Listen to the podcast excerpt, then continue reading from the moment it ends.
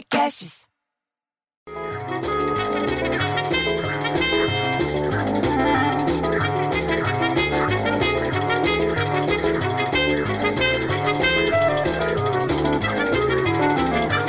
Porra, bicho!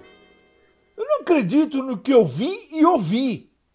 O Maradona morreu. Porra, bicho, é como se o mundo tivesse parado na hora de bater o pênalti. Carai, velho. Muita gente falava mal, vamos dizer a verdade. Inventava rivalidade dele com todo mundo, com o Pelé, falava dos problemas dele pessoal, falava que ele era não sei o que, que ele era isso, que ele era aquilo, mas o cara era demais. No campo ele era imbatível, bicho. E daí a gente acorda com essa.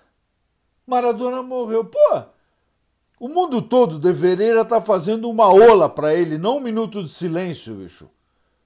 Ele morreu ontem, por volta de meio-dia, meio-dia e pouco, com 60 anos de idade, bicho. Ainda não era a hora, morreu cedo, após sofrer uma parada cardiorrespiratória. Olha, olha o problema que ele já estava tendo. Ele estava na casa dele, fica lá em Tigre. Sabe onde que é Tigre? É uma cidadezinha perto do lado de Buenos Aires. É meio bacana ali. É um lado bom ali.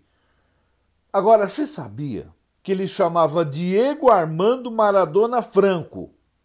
E eu vou ser franco com vocês, viu? Porque ele foi considerado um dos maiores, para muita gente, o grande bambambam bam, bam do mundo todo.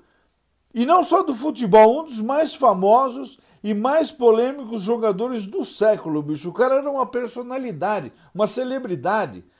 Aliás, diversas personalidades e organizações falaram que ele era um dos melhores jogadores da história de futebol dos mundiais.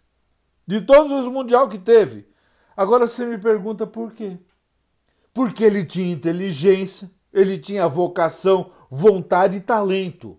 Você lembra dos dribles dele, bicho? Você lembra como ele fazia? Ele mudava. Ele mudava drasticamente a velocidade dele, dava umas rodopiadas que o povo achava uma coisa surpreendente. As pessoas ficavam loucas vendo ele jogando. Porque enquanto jogador, o Maradona, ele foi reverenciado como uma divindade no país dele, bicho. Você acredita nisso? Que criaram uma igreja, uma igreja inteira dedicada para ele. Acredita se quiser. O homem era que nem um santo na Argentina. É claro que todo mundo lembra, inclusive você que está ouvindo essa merda, que o maior momento dele foi na Copa do Mundo, sabe de quando? De 1986. Que, na opinião popular, foi ganha inteiramente por ele. E internacionalmente, Maradona também foi lá e fez bonito e se consagrou como herói da equipe italiana do Napoli, que era um clube que era, era bacana, era tradicional, mas estava meio no meio dos pequenininhos do país. Agora, eu não vou nem falar do problema dele com droga, porque o que pra gente, o que valeu mesmo, você entendeu? Foi ver esse cara no campo, bicho. E esse cara no campo era um deus. Então não precisa falar os pecados do cara, só vamos falar do santo. Hoje eu não vou ficar nem puto, bicho, eu vou ficar aqui quietinho, quietinho, quietinho, ouvindo a música que fizeram para ele. Ouve aí. Numa villa nació, foi deseo de Deus crescer e sobreviver a la humilde expresión, enfrentar la adversidad, con afán de ganarse a cada paso la vida. En un potrero forjó.